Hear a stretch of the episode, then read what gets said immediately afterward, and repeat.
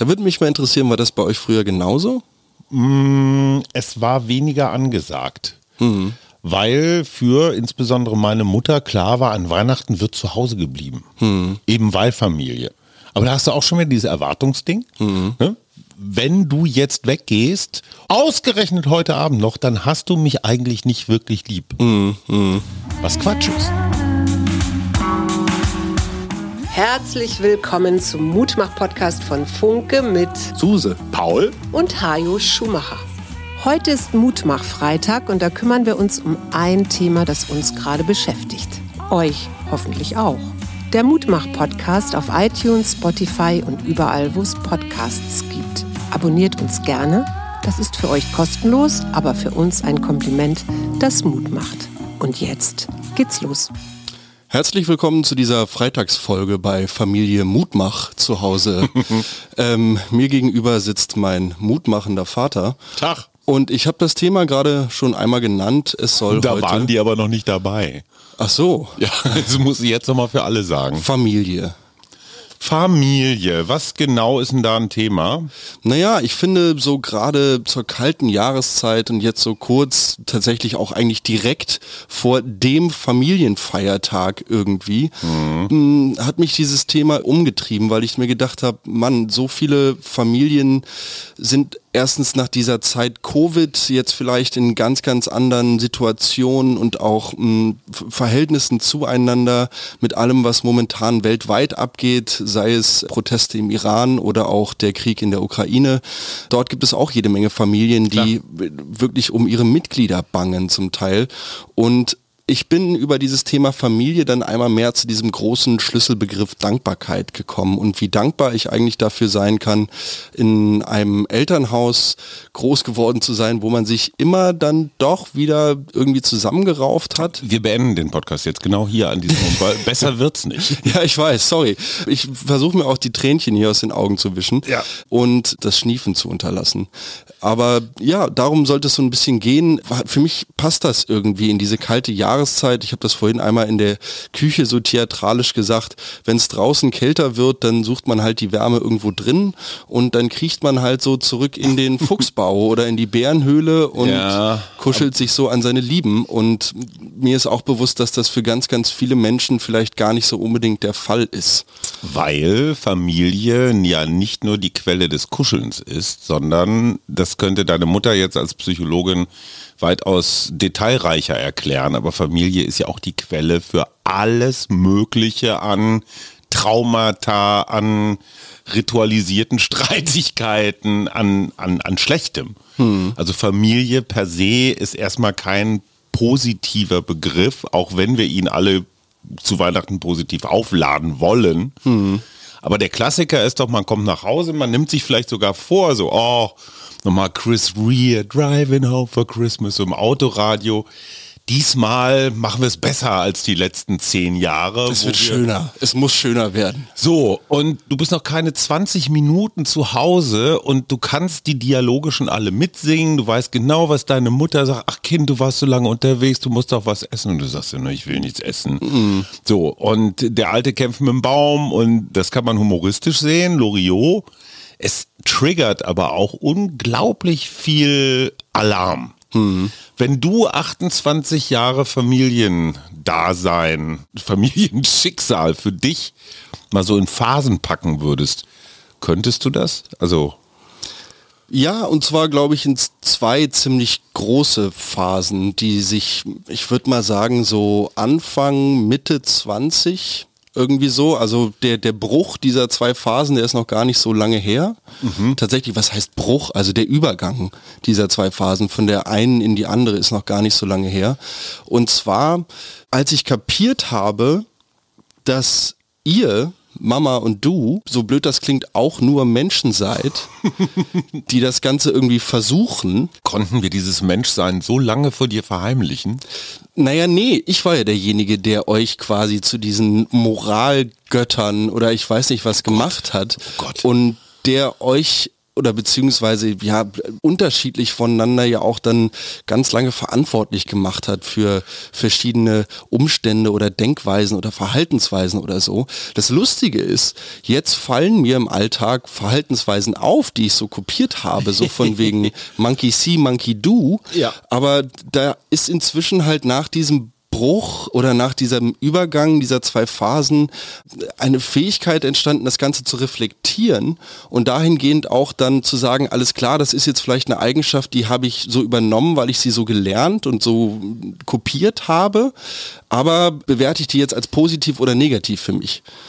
Also der Bruch oder die Veränderung kam für dich in dem Moment, als du festgestellt hast, ja, die Alten haben halt auch ihre Macken oder sowas? Und ich glaube, das war für mich tatsächlich, nachdem ich das zweite Mal erfolglos versucht hatte zu studieren und ich wieder hier zu Hause saß und mir unglaublich viele Vorwürfe machte dafür, dass ich einem Bild von einem Haushalt oder einer Familie, welches ich auf diese Familie projiziert hatte im Sinne von Akademiker, der Vater ist Celebrity, ich muss jetzt achieven, achieven, achieven.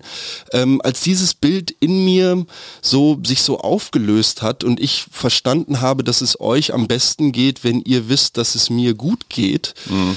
Da habe ich dann gemerkt, wie dankbar ich euch für all die Stunden und all die Gespräche sein kann, die wir ja durchaus auch in der Küche geführt haben. Also, dass wir natürlich dieses Bild der Familie auch durch diesen Podcast irgendwie nach außen tragen, dass das bei uns immer so abläuft, wie wir jetzt hier gerade so miteinander reden. Das ist jetzt erst tatsächlich irgendwie seit kurzem der Fall. Es gab ja auch oft die Krisengespräche, es gab oft das, wir müssen mal reden, es sind Tränen geflossen, es wurde sich angeschrien, es wurden Türen geknallt oder es wurde entrüstet, irgendwas entgegnet oder auch was sehr Verletzendes. Und da bin ich auch direkt bei diesem Triggerpunkt, mhm. weil natürlich niemand so genau und so tief stechen kann, wie die Menschen, mit denen man so viel Zeit verbracht hat.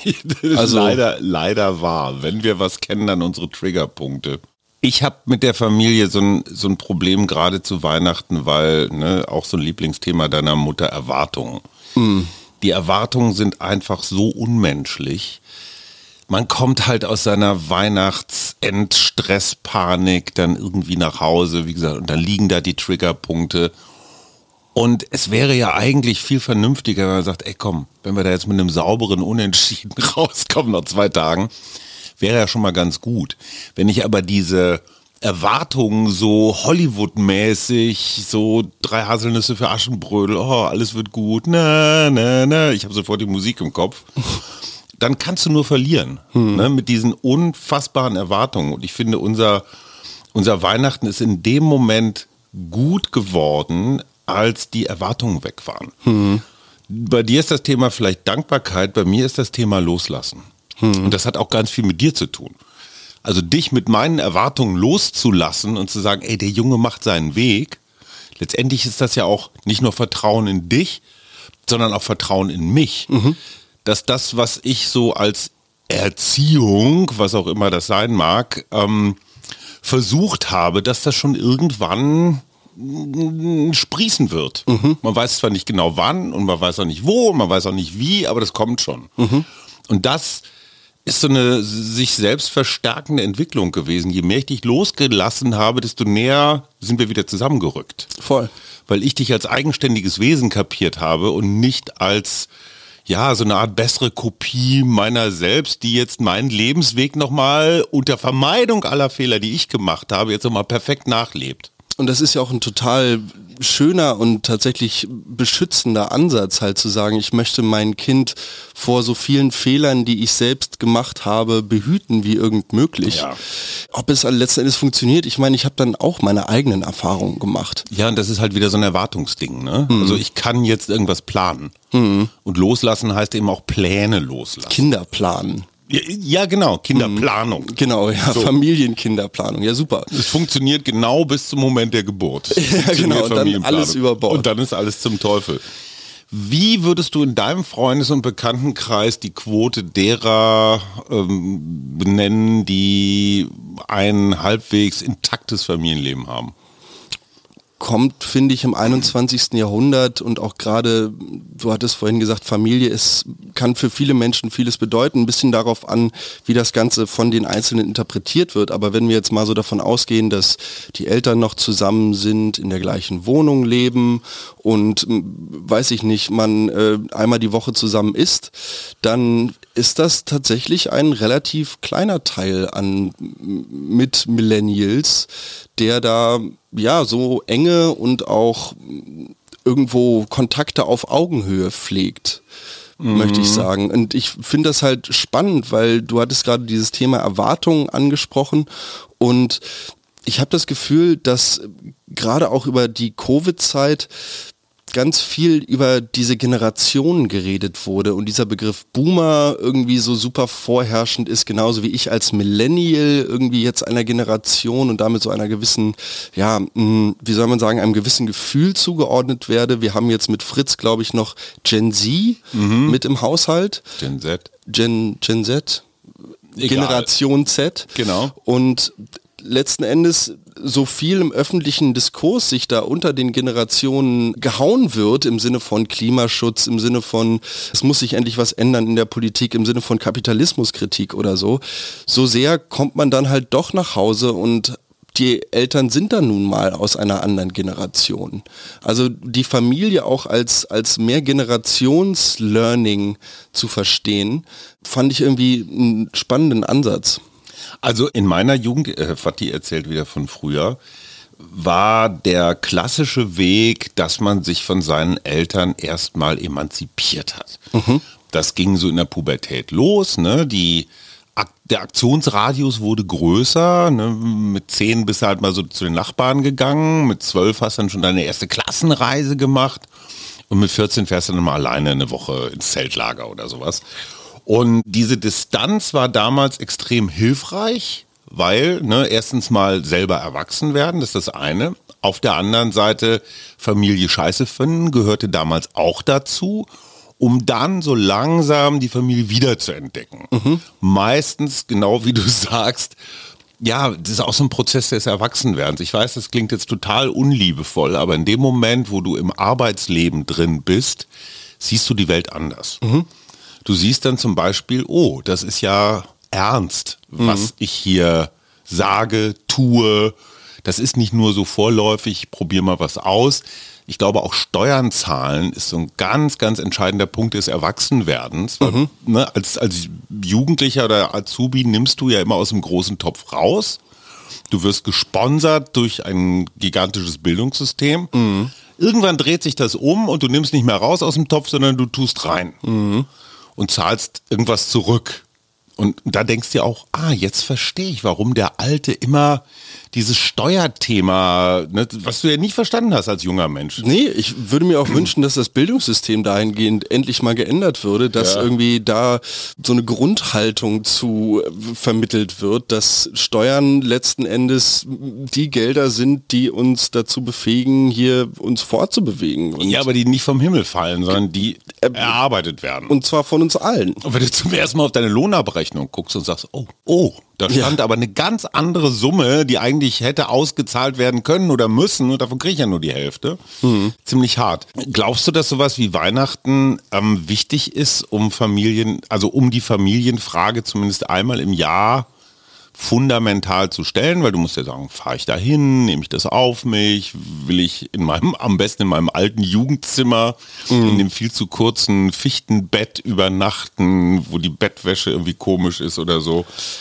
Ist das ein wichtiger Test jedes Jahr, um sich immer wieder so selbst zu versichern? Mm, jein. Also ich genieße die Weihnachten sehr im größeren Kreis der Familie tatsächlich. Mhm. Ich fand das immer sehr schön. Über die Jahre hat sich dieses Fest dann für mich auch so ein bisschen entzaubert und ich sehe es jetzt wirklich mehr als eine Zeit der Zusammenkunft, also wo man mhm. jetzt weniger diese Festivitäten und die Geschenke und das Essen und so, sondern mehr die Familie und die einzelnen Menschen da irgendwie in den Mittelpunkt rückt. Und das ist natürlich so, wie wir in Deutschland verteilt sind als Clans, ähm, ist das schwierig, da alle unter einen Hut zu bringen oder alle unter einen Weihnachtsbaum.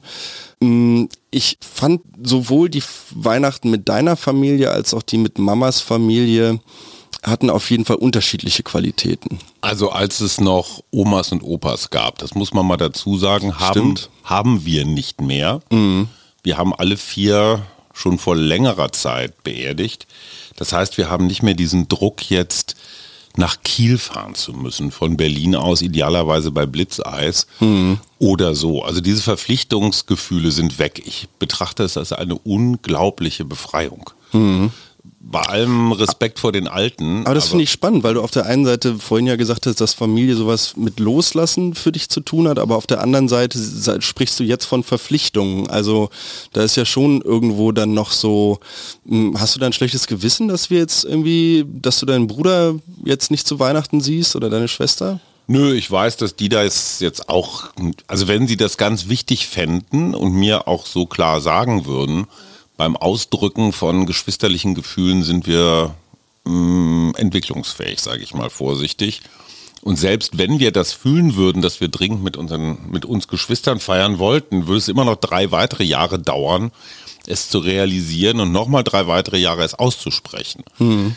Ähm, nee, ich habe überhaupt kein schlechtes Gewissen. Ich glaube, das hat auch was mit dem Loslassen zu tun, weil wenn du keine Großeltern mehr hast, wo man dann auch der Enkel wegen hinfahren muss, ist auch sowas von Loslassen, also keine Pflicht.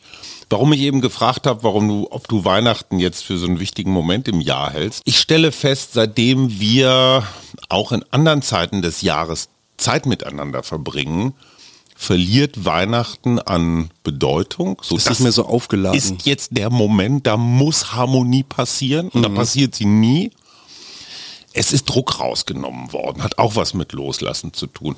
Seitdem wir gemeinsam einmal im Jahr in Urlaub fahren, seit vier Jahren oder so. Es ist eine relativ neue Tradition, ja. Ja, aber nimmt irre viel Wumms aus diesem Weihnachtsfest raus. Mhm. Und da sind wir bei einem Punkt und deswegen finde ich dieses Weihnachten immer so schwierig. Letztendlich geht es darum, Zeit miteinander zu verbringen. Mhm. Und zwar Zeit, die man jetzt nicht so quantifiziert auf seiner Apple Watch. Jetzt 45 Minuten Quality Time. Ab jetzt kann man nicht verordnen. Das passiert. Und die besten Momente passieren immer dann, wenn man sie nicht geplant hat. Mhm. So. Und Zeit miteinander zu verbringen, das ist natürlich wahnsinnig schwierig, wenn man sich nur Weihnachten trifft. Mhm. So, und das ist aber das Geschenk, was man sich ja in Wirklichkeit macht. Also, ich nehme mir Zeit nur für die anderen. Mhm.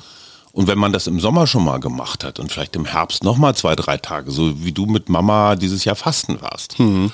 Und ich war mit Fritz in Amerika. Das entlastet das Weihnachtsfest so. Mhm. Und was mir noch, was mir noch extrem wichtig ist, was mich als Vater so kolossal genervt hat, waren diese klassischen Kinderweihnachten wo man dann Wunschzettel abarbeiten musste. Mhm. Ne? Und die Lego-Raumstation und dieses und jenes. Und ich war als Kind ganz genauso, dieses Fiebern, was könnte unterm Tannenbaum liegen.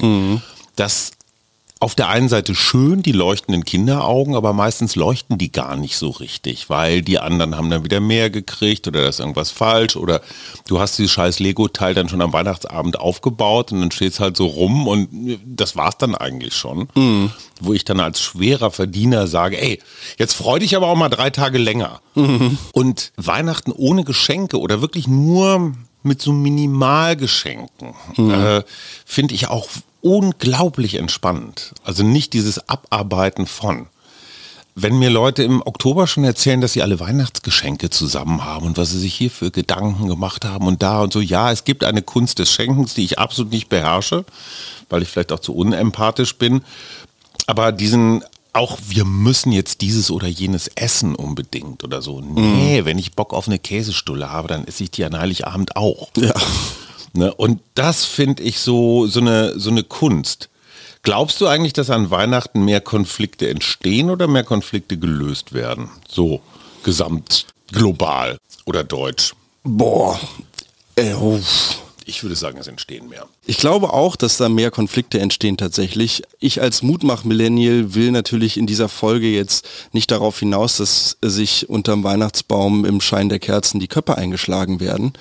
Ich finde es spannend, was du mit dem Urlaub gesagt hast, dass du damit quasi Weihnachten und diesem Zwang, diesem Harmoniezwang so ein bisschen vorgreifst, weil mir ist tatsächlich auch der Familienurlaub, so wie wir ihn jetzt seit vier Jahren machen, in den Sinn gekommen in Vorbereitung auf diesen Podcast. Und was ich spannend fand, war, was mir auch noch aufgefallen ist, war das Kickboxen mhm. zusammen mit dir als Familientherapie. Mhm. So und ich, das mag für dich auch, du hast das ja mit Fritz noch wesentlich länger gemacht als ich, der dann irgendwann in den MRT geschoben wurde, weil meine Hüfte so weh tat. Mhm. Der Patron merkt, dass der 16-, 17-Jährige doch auch eine ganz schöne Klebe hat. Mhm. Und das stellt so ein Kräftegleichgewicht, mhm. was vielleicht durch den Altersunterschied irgendwie mhm. an Erfahrungen du voraus hast. Das mhm. macht die Jugend durch Testosteronüberschuss mhm. einfach wett. Absolut. So, weil du dir dann auf einmal vielleicht auch andere junge Menschen in einem ganz anderen Licht siehst mhm. und dir denkst, oh Mann, also vielleicht ist es, äh, tickt diese biologische Uhr halt doch schneller, als man letzten Endes denkt.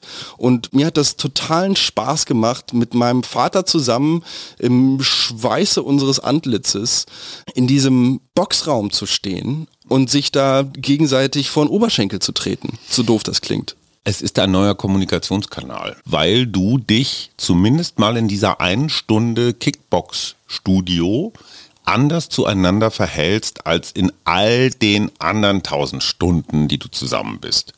Erstens mal, man hat gemeinsam Sportklamotten an, das ist schon mal so eine Art Nivellierung, so, ne, so Mau, äh, Anzug, alle haben dasselbe an. Mm, und Kommunikation heißt, du redest ja nicht viel, sondern du siehst einfach nur, oh, dein Kleiner kapiert diesen Move, diesen Bewegungsablauf schneller als du und dann reicht er dir auch noch so eine gerade Linke rein, wo du sagst, oh, äh, mhm. Klingeling, äh, gut, dass ich einen Kopfschutz auf hatte. Auf jeden Fall. Und ähm, das passiert aber nicht, weil es respektlos ist oder so, sondern weil es halt die Regeln sind. Hm. Und die Regeln sind andere. Die Regeln sind, wir messen uns jetzt einfach mal mh, mm, an diesen ja, Messgeräten und die heißen Körperlichkeit. Mhm. Und das stimmt, du kommst auf Augenhöhe. Und zusammen in so einer tatsächlich auch in diesem Fall ja physischen Stresssituation zu sein, das war auch so ein Punkt, der mir irgendwie dieses Gefühl gegeben hat, dadurch meine Familienmitglieder besser zu verstehen. Ja. Weil ich da auch bei unseren Urlauben war und auch tatsächlich bei älteren Urlauben, wo wir dann öfter wandern waren und so und wo mir dann so verschiedene Momente eingefallen sind, wo wir dann natürlich auch als Familie irgendwie nach sechs Stunden Wanderung jeder da an seine persönlichen mhm. Grenzen schon ein paar Mal gestoßen ist. Ich nicht. Und ja, vollkommen klar, Boris.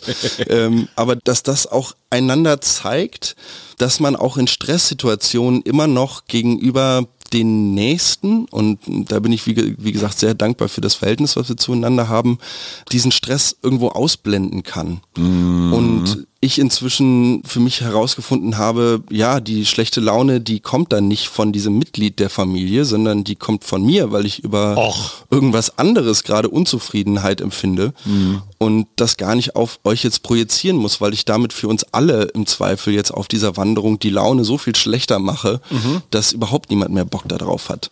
Und dann auch von der Familie oder den restlichen Familienmitgliedern zu sagen, loslassen, mhm. alles klar, der hat jetzt gerade seine fünf Minuten, so salopp mhm. wie das klingt, der kommt schon wieder zurück. Genau, das hat Loslassen und Vertrauen. Das ist so ein Pärchen, das kann man nicht voneinander trennen. Frage, das Familienkonzept ist ja lange Zeit ein Überlebenskonzept gewesen. Ne? Mhm. Die Familie hat ja nicht zusammengehalten, weil die sich alle so lieb gehabt haben, sondern weil es halt unterschiedliche Rollen, Funktionen, Beiträge gab. Das Baby war halt da, um ja die Zukunft, äh, die Nachfolge zu sichern. Äh, der Patriarch hat entschieden, die Mutti hat alles zusammengehalten.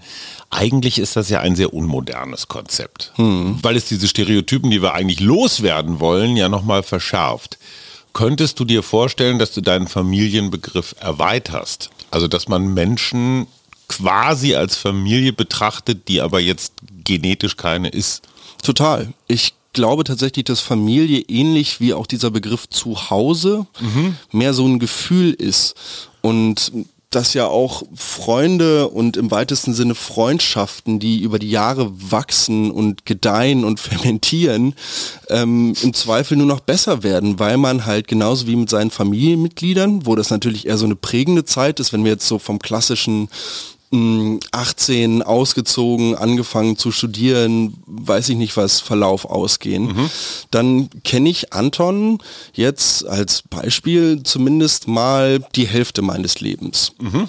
So, und ach, ich weiß gar nicht, wie ich das richtig sagen soll. Ja, Familie ist für mich eher ein Gefühl. Familie, die baut man sich so, die sucht man, also kann man sich nicht aussuchen, die genetische tatsächlich, aber die erweiterte Familie kann man sich auf jeden Fall richtig schön wie so ein Weihnachts-Lego-Bausatz zusammenbauen.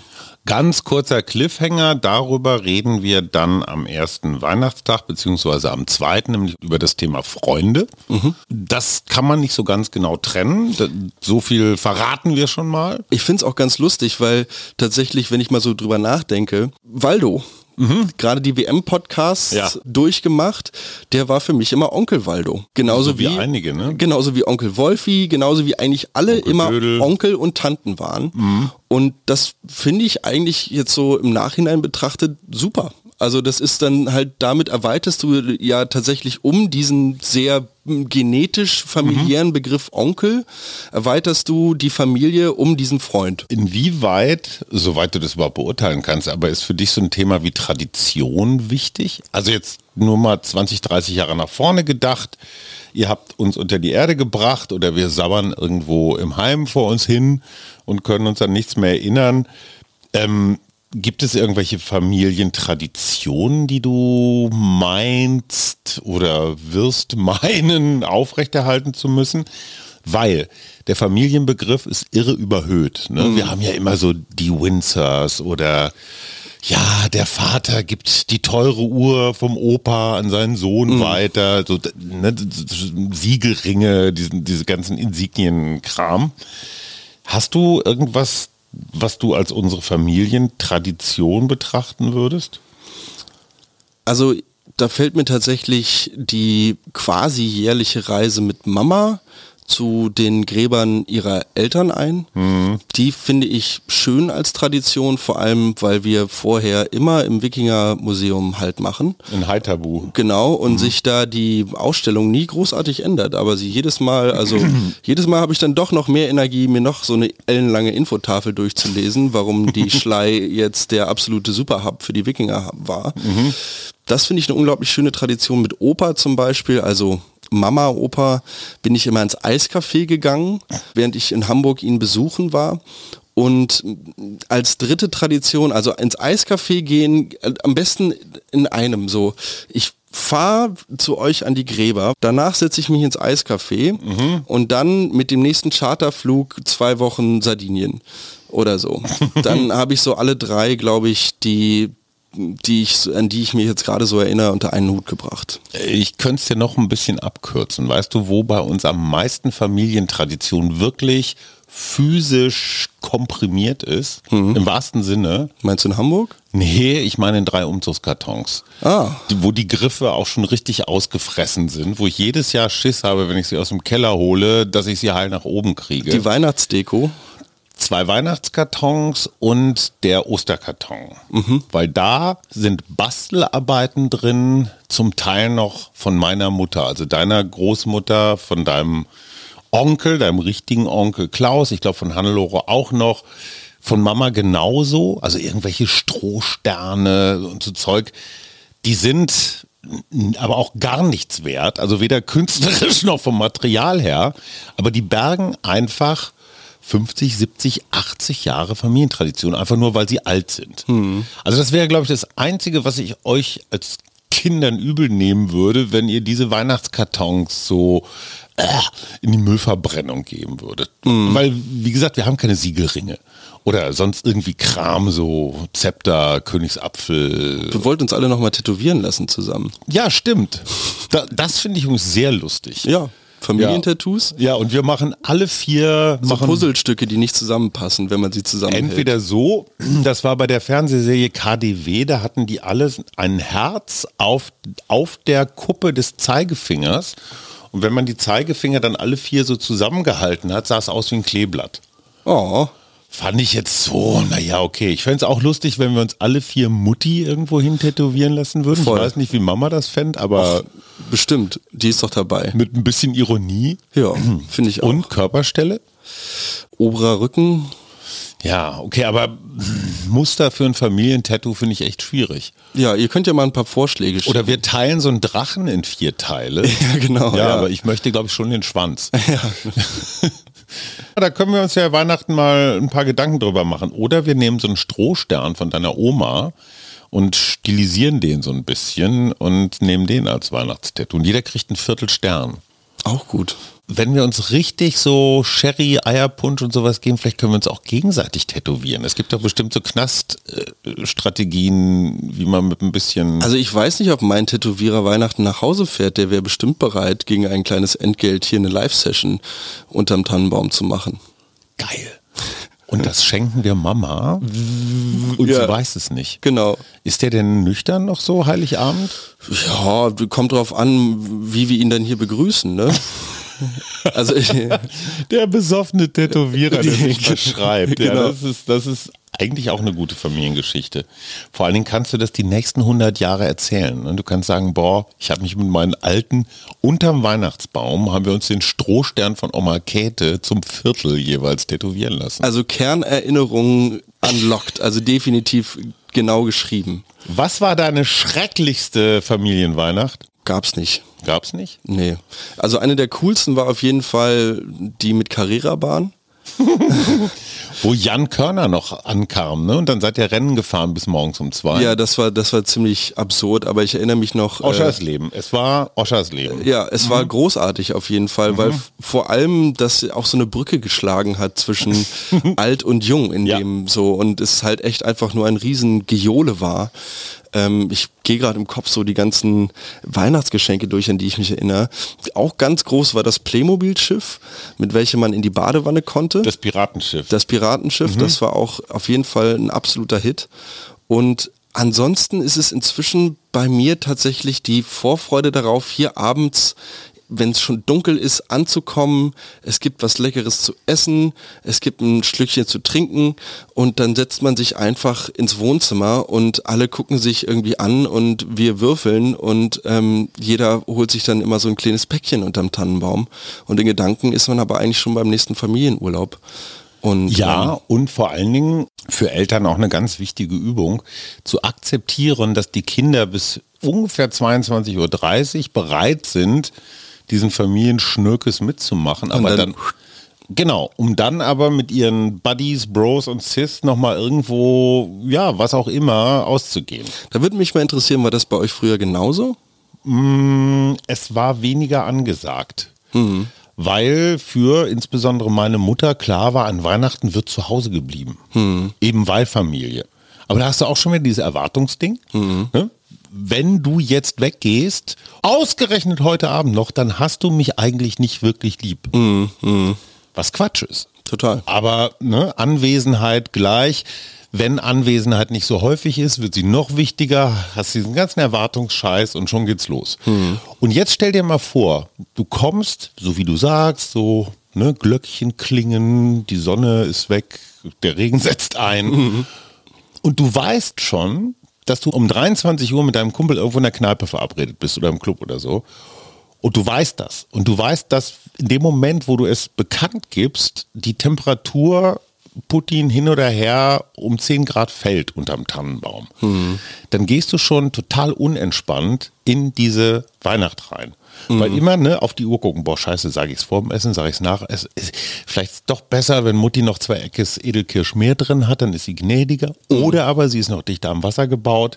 Totaler Stress. In dem Moment, wo ich sage, schön, dass die Jungs da sind, ich weiß, sie ziehen auch irgendwann weiter, hätte ich früher auch am liebsten gemacht. Halleluja. Let's go. Das macht die Zeit dann auch tatsächlich oder den, die Momente, die man dann wirklich zusammen verbringt, kann man dann auch viel besser ohne Handy, ohne Uhr, ohne sonst sowas verbringen, Jo. weil ich dann weiß, ich bin genau da. Und ich habe ja dann noch mal meine Privatweihnacht mit deiner Mutter. Wir liegen dann auf dem Sofa und gucken immer diesen Schwarz-Weiß-Film mit James Stewart. Oh, wie ist denn der noch? Mit der mit den Engeln?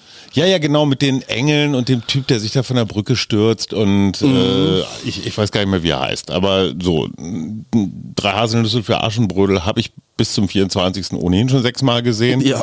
Aber ich gucke ihn dann auch noch ein siebtes Mal, Ey. weil Mama das so toll findet. Ja. Und ich kann noch gut nebenbei ein bisschen dösen und. Genau, das Marzipanbrot verdauen. Wir wünschen euch ein frohes Fest und äh, immer dran denken, je weniger Erwartungen, desto mehr Überraschungen. Hast du noch einen ultimativen Weihnachtstipp?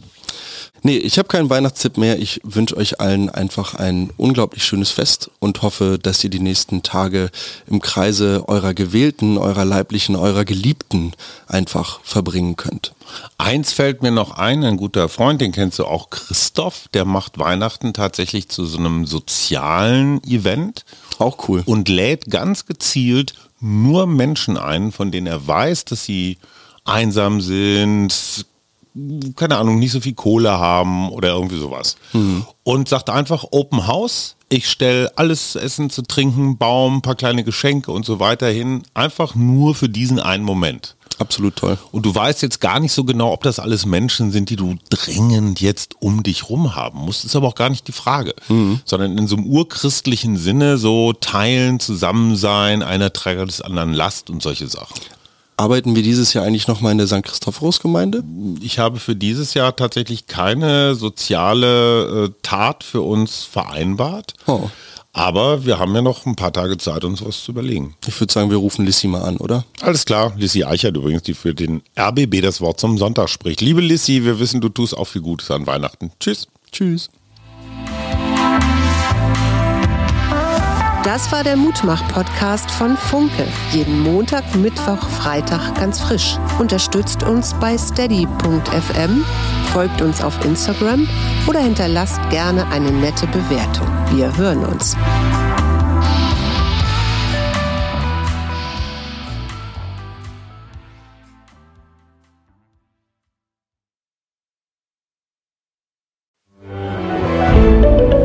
Ein Podcast von Funke.